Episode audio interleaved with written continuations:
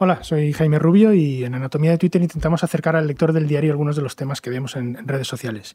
Y uno de los que más me llamó la atención fue como mucha gente tenía esta impresión de que llevamos desde marzo de 2020 una especie de rueda repetitiva de olas de contagios y pequeños alivios que da la impresión de que todos los días, los meses, incluso los años estaban siendo lo mismo, que incluso 2022 podía ser otro año igual.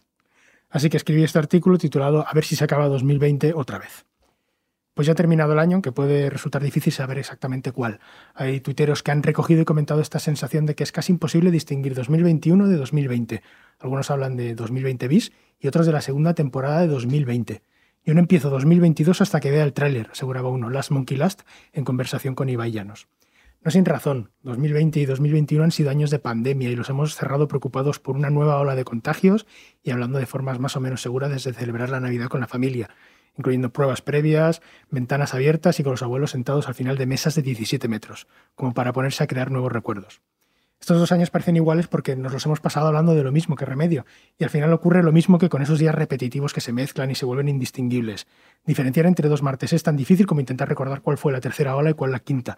Y de verdad llevamos por la sexta, yo intentaría dejar de contarlas por si, por si acaso. Pongámosles nombres, como los huracanes. Total, que ahora mismo me ponen delante un resumen del año con Isabel Díaz Ayuso diciendo que Madrid tiene la mejor eh, sanidad de la galaxia, o con Pedro Sánchez diciendo que hay que llevar mascarilla por la calle, y me declaro incapaz de adivinar de cuándo son estas declaraciones. Y al revés, me dicen, por ejemplo, que la desescalada y la salida de los confinamientos pasaron este verano y tardaría en darme cuenta de que no fue así.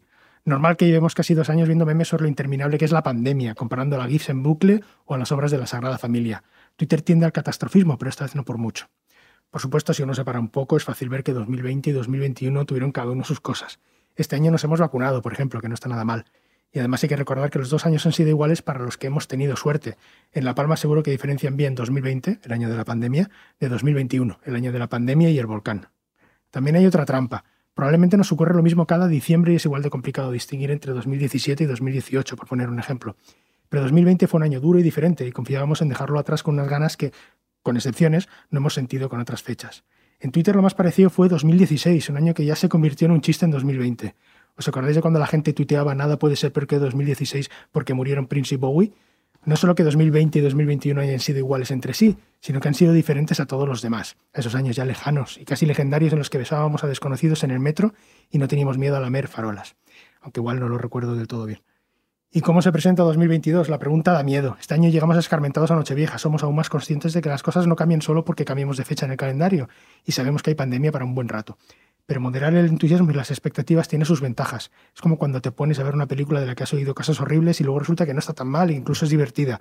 Pues eso, ojalá 2022 no sea tan malo como nos tememos y que dentro de 12 meses podamos decir, al menos me lo esperaba peor.